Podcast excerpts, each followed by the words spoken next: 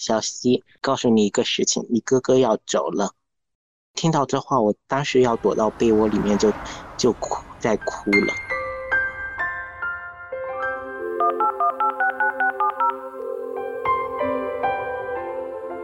你好，这里是微光斯坦尼。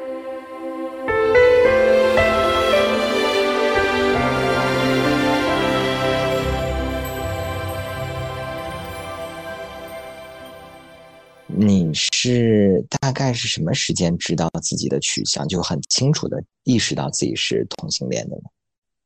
嗯，那个时候是在二零一三年。那个时候你大概多大？嗯，七年级。当时是隐隐约约嘛，毕竟那个时候才刚生理期，是刚萌芽，一般是在这个时间段是开始要萌芽嘛。嗯。然后我发现班里面的男生好像就是微微的有有一点那个，就跟女孩子有点不一样的那种感觉。嗯嗯。然后的话，当时也说不上来，因为当时的我根本就不知道说这个东西就是性吸引，就感觉说自己也挺正常的嘛。然后逐渐的到八年级啊九年级，到时候就到高中以后就就发现不对劲，好像怎么好像没有说哦看到。很多人都会调侃说，这个说这个男女嘛，就是异性相相吸。当时都因为物理课上讲那个磁铁的，异性相吸，同性相斥。但是我我就是没有这种感觉。我说当时我感觉不到，只要闻到男生身上的味道，我就就好像那个就控制不住的感觉。嗯。当时的二零就是在我二零一九年嘛，那时候已经要进入大学。进入大学的时候，呃，当时的我还还不知道说同性恋这三个字是什么意思，我也不知道说没有这个概念。直到有有一天，我当我读进入大学的时候，我的一个那些室友其实好像也看出了，感觉说我有点不对劲，他们就调侃说，嗯。你也该那个找找女找找那个女朋友，不然以后的话，万一要是你哪一天跟你那老婆结婚了，你都不会做那个。我当时脑子里面就猛的一惊，做那个东西，就是在那个时候，我突然知道，我就就已经意识到，完了，这个肯定是记就是同了，而且我对这个做这个东西是很排斥的，完全就是不会有反应的。嗯。所以，现在是你进入到大学之前，一直都没有很明确的对，当时我还不，当时我还不知道什么叫同同性恋这三个字是是啥意思，我当时根本不清楚。嗯，所以是因为一九年以后，然后因为同学之间的这些可能呃一些聊天，让你加深了你关于自己性上的意识，对不对？对，嗯。然后，那那当时其他的室友有知道具体你的取向的人吗？我刚进入大学的那一刻，只是大家只是开玩笑，他们还大家也都不知道这个事情。嗯，我就说我我大学大学的那个室友吧，嗯，就是我一九年那个是我进入大学的第一天开始，我记得那天是九月十五号，然后当时的话。我父母还有姐姐就领着我进那个那个大学的宿舍嘛。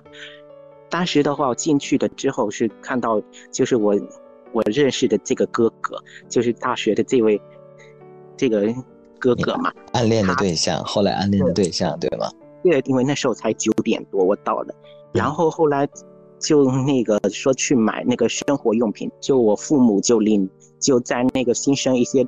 什么带队的指导员啊，什么引导下才去了食堂啊，然后买了那些去超市买那个生活用品，然后回来了以后就看到了现在的这个，就是看到这个哥，因为我就是说对男生有一种莫名的好感，然后的话我就说，比如说今天有一个跟我年纪相仿一个男生，如果说觉得这个男生长得很帅的话，我一般如果说一个陌生。男生跟我聊天，我从来都是眼神都是没有跟这个人交流过的，就是嗯，就是会下意识的把眼神躲。嗯，对。你当时第一次见到这个哥哥，你是什么感觉？当时还没有感觉，只是把他当成普通朋友。我就当时我记得，我后来就是因为买那些东西买完回来之后呢，呃，我进入宿舍，我进入宿舍以后，我当时我就他妈妈也在，还有他爸爸也在那边，我就问他说，嗯。嗯，同学，你是几号过来的？他说我是三号过来的。在之后那几天呢，因为十五号嘛，十五号晚上就要开始军训了。然后当时我就也没怎么交流，因为我很特别害羞。嗯，所以这基本上是你第一次见到见见到他的一个初印象哦。那你像你后来说，后来室友会开你玩笑，一般他们会怎么开玩笑？比如他们会猜出你是 gay 吗？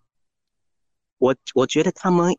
全班，我们当时全班应该是都知道我这个情况，但是有人当面说吗？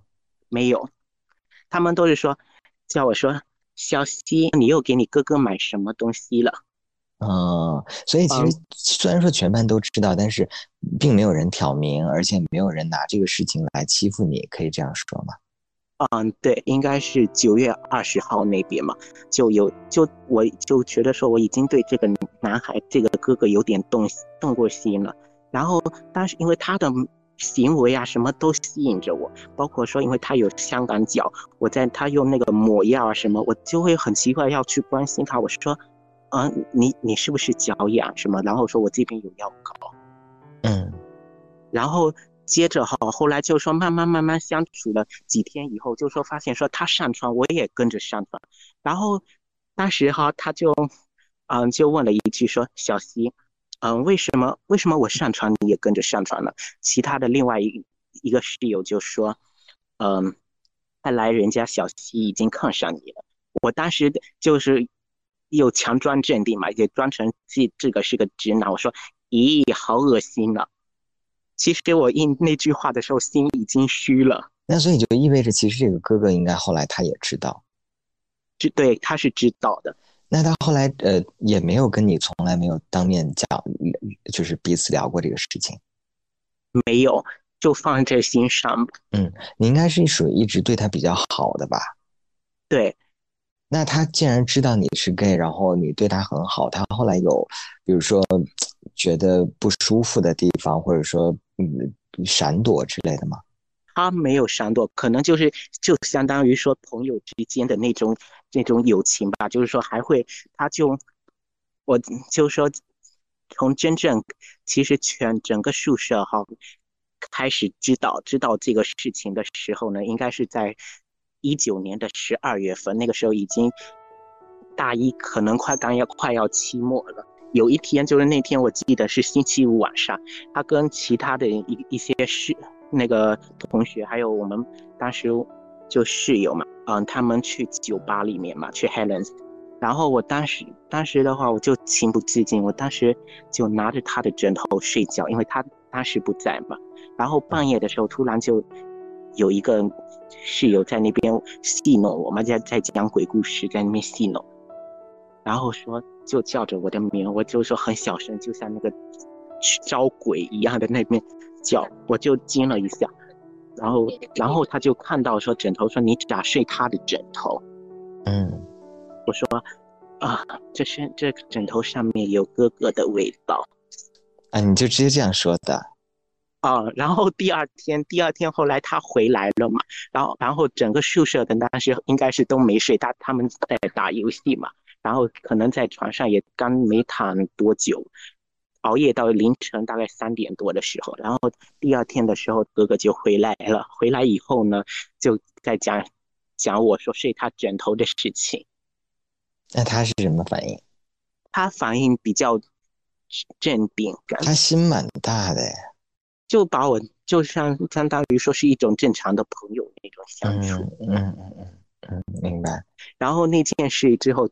其实，当时的宿舍就觉得说，只是起初是以觉得说是单纯的朋友那种开玩笑，然后渐渐渐渐就心里有数了。嗯，印象更深的是大二，大二的时候，我觉得当时的我特别，就是说我到现在都不知道说当时的自己的那个行为，行为我也现在用语言也说不上来。嗯。就是说，他其实从大一开始嘛，他是不抽烟的，嗯，然后突然就在大二，也那也就是二零二零年的十月份国庆节，我从深圳玩回来嘛，然后就逐渐的没一个星期，他就就跟其他宿宿舍的其他两两个室友一样，就开始抽烟了。当时我心里其实特别不舒服，嗯，接受不了。然后逐渐的话，我当时觉得自己怎么，我当时也在想，我自己为什么会这样？就说看到他抽烟很难受，我起当时就很疯狂，就企图要夺走他的那个烟，然后被他拒绝了。然后他当时的话也也有安慰我说，说他只是抽一丁点烟，没没上瘾，你别那么着急。然后当时的话。整包括那时候有一个实实训嘛，就是我们大学，因为我念的是铁路专业，然后一一个实训，然后被那个老师他们就当时老师也不知道是怎么回事，就我就当时就突然就疯狂的跑着哭了起来。嗯，那他有看到吗？他知道，但他没有过来追你，或者说安慰你。他没追，他只是就是走过来，就说走到我身旁就安慰我。他说：“您您别这样，就说我只是抽小小的烟，而且我我其实在在初中的时候就抽过烟了，而且我也没上瘾。”哦。从那以后呢，我就一看到他抽烟，我就给他躲起来，就是让自己眼不见为净的那种。我真的觉得他算是属于直男里面很有耐心、心比较大的那种。他真的，他很有耐心。他不，他跟他的女朋友吵架什么，他从来就没有发过大火的。嗯，因为如果正常直男的话，就是可能都会想说你你管我什么，对吧？嗯，你有什么资格管我，对不对？一般人可能都会这样想。但是他虽然也有这样说，你不要管我什么，但是他他却从来没有说。那个要你要冷漠，因为每天晚上我们睡觉都是头挨着头的。嗯，你觉得后来就是你对他感情越来越深，是不是也是跟他的性格有关？嗯，可能是也是吧。然后起初呢是看他的长相，觉得这个这个男孩子长得好帅，但是又觉得说为什么我我会这样子？我记得你给我的信里面写到，就是你每次看到憨豆先生就会想到他，他是长得很像憨豆先生吗？不是，不是，就是说憨豆先生他，我不是说憨豆先生那个傻憨憨的那个状态，而是因为憨豆先生他也有会欺负人的时候，嗯。就我每次看到憨豆先，每次想到他，我总会看到憨豆先生的第十三集那一集，说憨豆先生去医院嘛，手被壶那个卡在水壶里面，然后又欺负旁边一个绷带的那个女女人在那边就，他是那样的那种欺负人。所以你觉得，就所以这个哥哥也是会欺负你吗？对，会欺负我，但是那种像开玩笑一样的。对，嗯。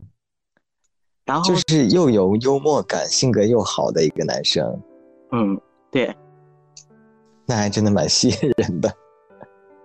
他就是他欺负人呢，都总是他，因为他们几个室友是打游戏，而且我我又是个不打游戏的人，我一般睡得比较早。然后每当他们他们一般要，比如说第二天要是没有上课嘛，没上课的时候。看见我才躺在床上了，他没上床。比如他们上床大概在凌晨十二点多的时候，他就会偷偷的嘴巴对着我耳朵说：“小溪，您睡得着吗？”“嗯，睡啥睡呀？那个，你才多大年纪，你才睡睡睡？”我就那个从，就就一看到那个憨豆，总是会把憨豆先生跟他联想起来。那你觉得，那他的长相也是跟憨豆先生有点接近吗？嗯，他其实长相的话，并没有说那种傻憨憨的，他是就长得比就是说也比就是说比较那个腼腆一点嘛。嗯，他大概是什么类型的？比如说胖瘦啊、高矮啊之类。嗯，稍微微胖点。啊。嗯。所以，呃，我我听起来啊，我觉得其实你周边的环境，嗯，算是对 gay 的接受度比较高吗？对，呃，跟你在广东有关吗？嗯，我是我是在湖南上的学。你后来上大学在湖南是吧？对，在衡阳市。当时哈，就因为其实我比较喜欢这个哥哥，然后我就会。刚开始的话，大家宿舍的人就是全班同学知道的事情是觉得说，您为什么会每天经常去食堂帮他带早饭，带午饭，还要给他做港式奶茶，还要帮他买叉烧包啊什么，就逐渐的就让周围的同学就感觉他肯定是喜喜欢上他了，嗯嗯，才会做这样的事情。就在二零二一年的十一月二号，你当时下课的吃完午饭回宿舍，然后他们是有就说小溪，你告诉你一个事情，你哥哥要走了。当时听到这话，我当时要躲到被窝里面，就偷偷就哭，在哭了。嗯，就因为他当时的话，因为他要去上海去铁路局去实习了，因为毕竟他们我们是大三，大三的话就要开始了，就要上海铁路局的走的比较早，不得不提前走。然后当时的我就知道这个事情了以后，就一下子心情就好复杂，就那个，嗯。就有点不舍，难过，然后我当时就偷偷躲被躲到被窝里面，就就就那个没有声音的哭了起来。那个哥哥就问我说：“说你你说我要走了，以后再也没人欺负你了，也没有人在逼迫你去给我做饭了，做奶茶了，叉烧包了。”然后我当时越听越就越听越难受，然后他问我。啊，你你还有你有啥话要对我说呢？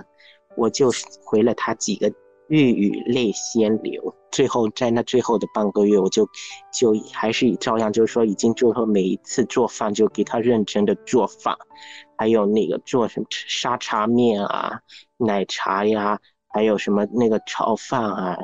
啊，你你你厨艺很好哎。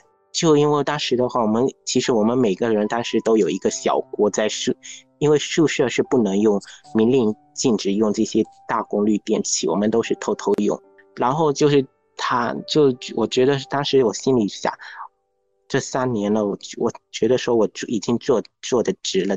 虽然说这个东西我知道说没有结果，但是起码说我把那个这个心给了他，把他我该付出的付出了。你对他的这段感情，你身边有好朋友知道吗？同学们知道这个事情，然后就到二零二一年就十一月十四号那天，就是那个哥哥要离要离开的那个那个时间，我就我就是那个嘛，就他们当时约了我们整个男同学全班男同学去吃饭，嗯，在学校的那个。那学校的那个大杂烩里面吃饭嘛，然后他们都在说说哥哥要走了，你有什么话要说吗？我当时的话也说不出什么话，我说我不会忘了忘了你这个哥，他的脖子就是他那个脊椎后面有一颗黑色的那个痣，我说这个痣我我永远的那个会记得这个地方，嗯，还有你睡过我的枕头，嗯。直到现在，那个枕头我们还是在，还是在我这边。嗯，所以现在毕业之后，呃，算像你刚才说的，联系的比较少，偶尔还会有问候吗？嗯，偶尔的问候也因为比较忙，铁路上的工作比较忙，没有办法，就是那样。嗯，但是我觉得感情，因为毕竟你好多好久没见面了，渐渐感情也会淡。最近的一次见面是在。去年的十一月十九号，因为他来到我的城市嘛，然后当时就是就是他提前两天跟我讲，他说他跟他女朋友来要要来这边看海，然后我当时我当时接到他的消息以后，就问我说那个有没有空？我当时我那个心里面就激动的，我真的就没有那么高兴，不知道说那个心情要用什么语言去形容我当时的那个心情。我就我迫不及待，我就说说我有我那时候那天正好是赶周六，我说我没上班，然后那天晚上就我就我就遇到他，还有他他带他女朋友嘛，他女朋友其实其实心里也知道你喜欢他，对，但是他但是毕竟的话。我们我们做事情都是在底线之内，没有触碰底线的，所以因此也没有那个。我知道说他有女朋友，但是我我哪怕再喜欢他，我也会控制，我也克制住我自己。然后他就开始聊着学校的过往的事。我说我我已经有一年多也再也没有给你买叉烧包了。二一年的十一月十四号那天，一起那个最后一次聚餐以后，他就收拾他的那那时候我记得应该是下午快三点多，马上四点多，他就收拾他的行李就从那个学校离那个宿舍楼离开了，我就一直跟在他后面，我就就默默的望着他走，从宿舍楼的楼梯走下去，我就站在楼上一直盯着他，直到他消失在我视线。然后当时的我就发了个。在抖音上发了个作品，就说，就说对他的那个想怀念啊，然后就说以后我再也没有没法给你做那个东西了，然后我就只能我把这个作品，我就就给我自己一个人看。他算是你应该到目前为止唯一一个真正喜欢的人，对吧？嗯，然后后面他走的那一天，我反而没哭，我就我觉得说。迟早，这个是迟早，他再怎么那个，再怎么留也是留不住的，他迟早会会走的。然后我只能说把这个，只能说把他放到我那个就脑脑子里，把这个之前做过存在的这些啊点点滴滴，我只能放到我的脑子里面。嗯。所以，其实我听下来，我觉得啊，就是从你进大学，然后呃开始意识到自己的取向，然后真正的喜欢上一个人，包括这个人，其实他一直也都是跟你相处的蛮好的。我觉得听下来一路还蛮顺利的。但是，呃，你跟家里人的故事是不是相对来说就没有那么轻松？比如说，你家里人是大概什么时候知道你是 gay 的？应该是在今年的正月。今年正月是什么契机呢？就是今年正月的话，因为姐姐嘛，因为我这边有一个隐私的问题，不不好在节目里面讲，就是说可能私下要跟您告诉您，就是说她被一群恶亲戚刁难了，就是说导致的导致是你的亲姐姐吗？对，亲导致这个亲姐姐的婚姻差点被逼的退婚。嗯，是因为。这件事情说到现在，我都历历在目。我就说，就是当时的话，因为那个事情导致我们的二零二三年的正月，我们家都不好过，都是那些恶亲戚在这边捉妖。嗯，然后的话，当时就说他们一直打电话是那个骚扰那个姐姐嘛，说。说你你们家这个是成不了，你赶紧退婚了。你趁你现在还没有结婚，你要退婚了。然后后来妈妈因为这个事情跟他们这这些亲戚大吵了一架，但是他也他就嚎啕大哭嘛，就说人家好端端的在人家那个男方家里，你你们居然是这个样子，而且我们我们还好吃好喝这样招待你们，你们居然是这样。从那以后呢，嗯。妈就母亲就跟他们就那个就吵了一架，以后就没有再往来了。然后后来就还是阿姐她的那个心理素质比较好一点，就说走出来了。就是因为在那天的时候，我才可能有点透露说说我我喜欢的是男孩子。你是跟谁透露的？姐姐啊，跟你姐姐是是你为了安慰她，然后跟她聊天的过程当中是提到的吗？因为当时搞得我我也很乱，因为我我之前在信里面讲，我从二二年开始就已经有点一一病焦虑症，有点抑郁的那种。嗯，我当时就受不这样的场景，我们就招了。嗯，是他主动问的吗？他没有没问。所以你觉得可能是你当时就是整个家里的状态让你。特别的焦虑，然后可能相对来说，对于一些言语上没有那么控制，所以在跟你姐姐聊天过程中，你自己自己提到的，对，是这样。你还记得你是原话是怎么说的吗？他说：“我是说，你还你还这样，你还你你还有那个男人爱。”我说：“我连爱女人的资格都没有。”然后他怎么说？然后当时妈母亲也在那边，然后他就那个就知道了真相，说你真的不喜欢过不喜欢过女人吗？我说我从小到现在都没有中意过一个女孩子。然后当刚开始母亲也可能就说已经被这些恶亲戚搞得那个人都已经力不从心的那种，就已经说没没有去追究我的这个事，他就只是说了一句：“那以以后你结婚什么，我们也不干不干涉你的事情。”但是你只是说你从来没有喜欢过女生，你没有明确的讲自己喜欢男生。他们这样啊，就说觉得你不喜欢女的，那就是男的呀。一直到今年的四月十六号那天，嗯，母亲其实每次听母妈妈那就母亲那种这样讲，其实我就心里特别难受，就心里面总是带着恨。那你你说你听他怎么讲，是他讲什么？他就说，他就说了一大堆话，就是说意思就是说，你那个你说你哎你不结婚，你不结婚你自由了，你有没你怎么那么自私？你有考虑过我们吗？他当时这样就这样讲，说你有考虑我们吗？说哦，你你那个没结婚，然后这样搞出去，他会不会被，他就为了他的面子，他说您这样子，那我们怎么办？而且你以后老了以后，你你说咋办？你还没结婚，那你以后那姐姐要是嫁人了呢？你你以为说那个姐夫会那？你以为说到时候他们会照顾你？说人都是很现实，可是我知道是事情是这样的，但是我没没法改变，这不是我能解决定的事情。那你有没有说我也可以有一个男性伴侣啊？我没我没这样说，因为我知道说他们是他是不会接受不了的，而且其实我怎么讲，我跟家人的关系只是很复杂，有时候的话对母亲他们就是说。产生那个仇恨，为什么呢？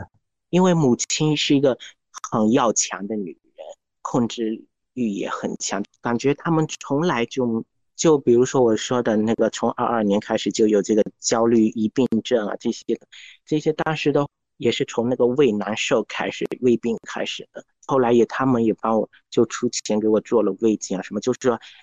是很正常的，就是说没有什么问题，就但是我就是觉得我自己很难受，就还想着说要去买药什么，但是母亲他们已经看我这个林黛玉一样的态度，忍无可忍了，嗯，他们就说，我当时我父亲直接说，这孩子没救了，是无可救药了，所以精神有点错乱，我当时就觉得说，我当时就一个人就。哭了，就说骑着车子就飞快的走到马，在大马路上跑，就一边流着哭着，一边在飞快的在大马路上跑，骑着车跑。那他们有带你去看心理医生，或者你自己有提出想要去看吗？没有。你那时候为什么没有想到说想要去看一下心理医生？因为我觉得是当时我觉得说我是不是是真真的有那个病啊？什么就是说。就去年嘛，就四月二二年的四月份，就刚开始是胃不舒服，到后面的话就是说，我就怀疑说，因为可能也是我比较胖的原因吧，腰还有什么好像可能腰还是腿什么有问题，我就去做血规，发现说血常规的话，白细胞啊什么是简历这些什么这个这些细胞会数值会偏高一丁点，我就害怕说我已我得了绝症，我得了白血病，我治不好了，嗯。然后当时我有一个那个当赤脚医生的，他卫生院的阿姨，我把这个结果给他，然后阿姨只是告诉我说，这个东西的话，白细胞偏高，一般是身体有炎症啊什么才才会升高，你没有白血病的。嗯，但是但是这个话我当时是不相信，我说炎症，可是我也没有感冒，我没发烧，我也啥都没有，为什么我的白细胞会这样？会偏高一一点九三，我当时我我没法相信他们，我就我就一直在纠结这个问题。嗯，那既然你爸都已经说出觉得你精神错乱这种话，他们嘴上说这样说，他们他们母亲他们只会给你物质上的帮助，他们没法给你精神上的帮助。嗯，那你自己已经后来觉得自己有一点疑病焦虑的话，你自己想过要去看心理医生吗？我想过，但是我不知道要怎么去看。就是说，我就说我虽然就说感觉说这个可能是我疑病的，但可能又觉得说这个好像这个痛在我身上是真实的。我真的是不是什么得了什么癌症？只要我觉得哪里不舒服，我就会想到。自己得已经得了癌症，或者说，比如上一次因为，比如说这个腿嘛，大腿有时候可能我不知道是不是因为我太胖的原因，就腿呀肌肉有时候会跳动，我就在想，糟了，我是不是会得了渐冻症一样？嗯。然后其实我我还蛮建议应该去找心理医生聊聊天，虽然说可能嗯还到我我我不知道怎么判断啊，可能现在还还没有到呃那种焦虑啊，或者是或者是抑郁的那种情况，但我觉得是可以跟心理医生聊聊天，我觉得是有帮助的。其实大一点的医院他们都有就是心理科呀之类的，或者说就是找当地比较大的那种心理诊所的机构，应该都是可以的。因为我真的觉得，就是包括看你给我写的信的过程当中，我觉得，既然你自己其实已经意识到自己有一些疑病焦虑的话，应该还是要通过正确的方式去解决，就通过医学的方式去解决。后来，嗯，然后后来就是二二年，就去年的八月份，因为一次入职体检，我再次去体检，然后当时的话，就说体检的话，结果还是白细胞啊，还有什么视检力啊这些偏高了，然后当时的话。因为我第一次做血血常规血小板是三幺六，然后后面的话八月份检查是二九五，然后我当时又怀疑说完了，虽然说这个数值都是属于正常值的范围内，但是我就觉得我怎么血小板会减少快二十了？但是呢，到正常了，你不是应该开心吗？我当时因为我觉得说。一旦我觉得当时的我的想法是什么？白血小板减少就是一定是是要是不是慢性白血病啊？这个来了来他来找我了。嗯，为什么会有这样的一个就是怀疑呢？我就回避医院，我就有一个就是说觉得说我也不敢去去面对医生，就怕说医生给我不好的结果。那医生也没有跟你说，你只要是在正常范围内的浮动是正是是很非常正常的。对，当时我不知道，我是我就是我有就这个死脑筋，只就是说那个正常范围是幺二五到三五零的，但是我就我不相信，我说我就说为什么我怎么每次检查都会减少？嗯，那你觉得后来嗯，你跟你妈你跟你妈妈之间的关系，嗯，有有和解吗？没有，就是说我总是会带有一点仇恨的那个样子，为什么呢？因为一方面是因为他们要掌控我的这个性取向，我知道说我喜欢男生，可是为什么你们还要我去跟你做着根本我做不到的事情要去这样弄？嗯，他们后来是是是怎么掌控你的性取向？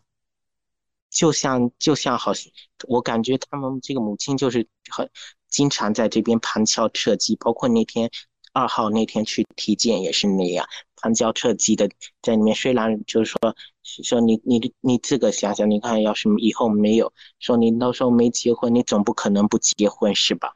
你要是那个没结婚，你以后你以为说以后你姐姐会再生一个孩子给你，还是什么？你说说你有没有？你不你你做人不也不要那么自私好不好？你那个你也要想想我们。可是我觉得说这个是我的事情，为什么跟你你要？为了这个虚无缥缈的面子呢？嗯，所以我是不是可以理解，其实你妈妈后来虽然有一直在催婚，但是没有很直接的跟你讨论过你的喜欢男生这件事情？没有，因为我毕竟我我还没到那个完全到那个要快要结婚的年龄，他们也我感觉说他们迟早再过个几年以后可能会催的厉害，现在还没没法催。他们有没有可能是就是？他只是觉得你以前没有喜欢过女生，但他们也并不知道你喜欢男生，所以你你明确的表达过你喜欢男生吗？我已经，我只在那一次表四月十六号跟他们大吵了一架之后表达过，后面的话他讲这话我都直接都没有回答，我就就漠视这个。那你也没有明确说你喜欢男生啊？其实我在正月就已经告诉他们，他他们已经知道这个事情，就是想要那个逼着说让你改变这个性取向。但是那件事后来就是因为正月的那个事情以后，晚上呢，就那天晚上我回回家以后，以后我妈，嗯，我妈就说说你你慢慢的改变，你慢慢的把你心情改变。她觉得说你会改变变成喜欢异性恋。你所说正月的时候，就还是跟你姐姐一起的那次是吧？嗯，所以你在你你你在语言上其实没有明确说，但你觉得当时他们应该是猜到。十六号的那天，就我听得出来，我母亲是知道说我是喜欢男孩子。嗯嗯嗯，明白明白。嗯，你有听我之前就是采访彩虹妈妈的那两期吗？嗯，其中有一个叫泰迪妈妈，我不知道你还记得吗？嗯，是的。他其实也是当时非常强烈，可能比你妈妈的状态一就是像他自己说的，他可能比那些歇斯底里的妈妈一点都不差。他包括他跑，他也是当时逼自己女儿逼得非常紧，啊，然后包括即便在这种情况下，其实他最后还是在看了一些资料，他在逼不得已的情况下看了很多资料之后，他还是改变了。当时毕竟母亲她，我这个妈妈她没什么文化，她是没法。就是说，那个已经是觉得他这个思想是根深蒂固的，没法改变。我知道他的性格，我觉得是这样的，就是因为就像他看你的角度也是，他就觉得你可以改变；你看他的角度就是，我就觉得你改变不了。其实我觉得这种事情是，就是都不要为对方下结论。包括就像说他给你下结论，你也很生气。其实说实话，你给他下结论，其实也只是从你的角度，因为每一个人在了解另外一个人，你终究都不是那个人，而且你你不能预设没有发生的事情。我是建议你可以去打那个，就是我之前节目里面说到的那个出色伙伴的那个热线，它不是有很多彩虹妈妈在接听吗？因为其实他们自己本身也都是从不能接受到接受。他们自己经历过很多很多的案例，就是嗯，不管多惨痛的案例都了解过啊。然后，呃，我我觉得你可以听听他们的建议。嗯嗯，所以就是就其实我说实话，我觉得我听下来你妈妈的这个状态，虽然说可能你觉得很痛苦，但是并不是我听到的所有的出轨故事里面最惨的那一类。